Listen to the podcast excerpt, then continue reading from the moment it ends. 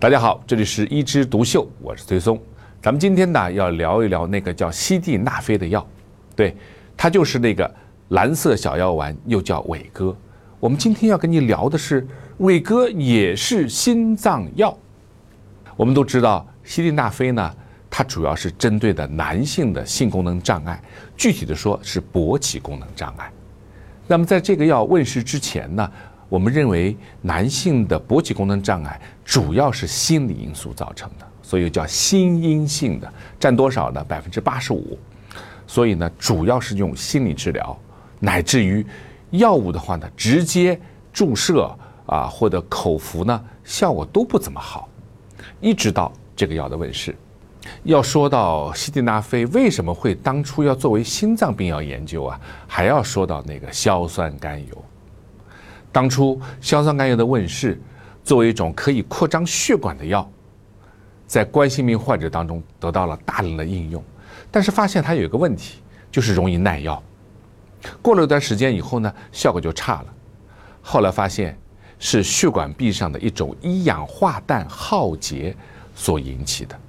真正能让血管扩张的是一氧化氮，而发现这个机理的那些科学家也得了诺贝尔的。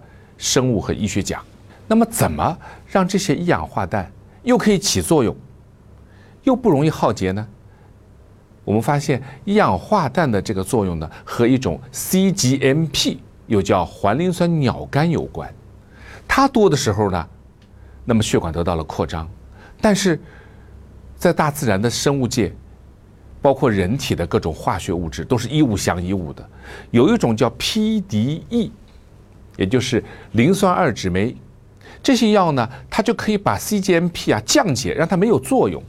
我要找一个 PDE 的抑制剂，把你的对头减少了，那么 cGMP 就多了，那么血管就可以扩张了。这不就找到一个可以持续的不耐药的心脏病药了吗？哎，经过不懈的努力，一九八六年找到了 PDE 的五，也就是磷酸二酯酶五的抑制剂。它呢，主要分布在心脏血管上面。那么到了一九八九年，这个药就出来了，当时还是个编号啊，就是后面的西地那非。一九九一年开始第一次临床试验，来看看这些药物到底对高血压和心绞痛的患者有没有效果。结果一年下来啊，失败了，效果寥寥。一九九二年到一九九三年再做第二次的实验，结果那些。受试者还是没有得到症状的改善，一句话没啥用。但是就在这次实验当中，一些安全性的报告提示它有一个副作用，这个副作用就是对那些健康的志愿者会产生阴茎的异常勃起。这个药物有这个副作用，如果把这个副作用变成好作用，不就是个好药吗？所以就在一九九三年到一九九四年，又找了一些健康的受试者去做，结果发现有这个作用。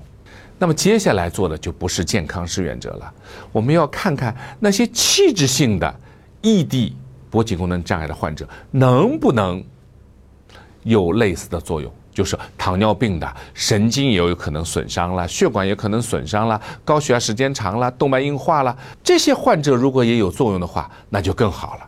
找了五百一十四名 ED 的患者，其中呢百分之三十二的人是器质性的，百分之二十五的呢是心因性的，还有百分之四十三的人是混合型的。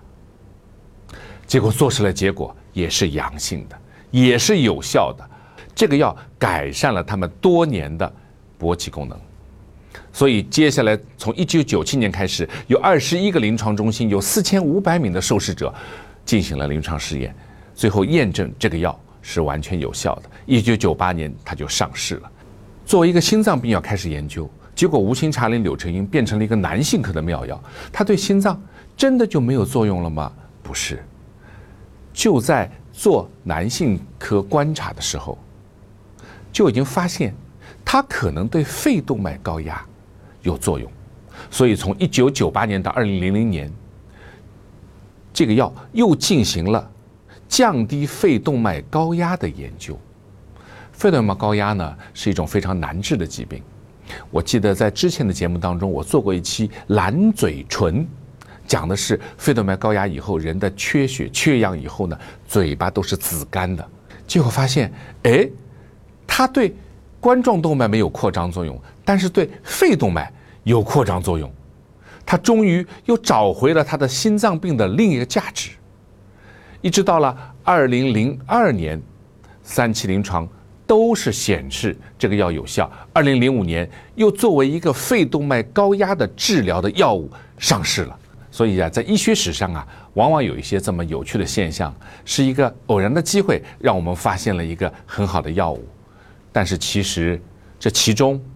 如果没有科研人员的坚持不懈的跟踪，如果没有早就脑子里充满了各种的疑问、充满了各种的假设的人，是抓不住这次机会的。很多历史的偶然，也是一个必然的结果。好，我们今天就聊到这儿，我们下次接着聊。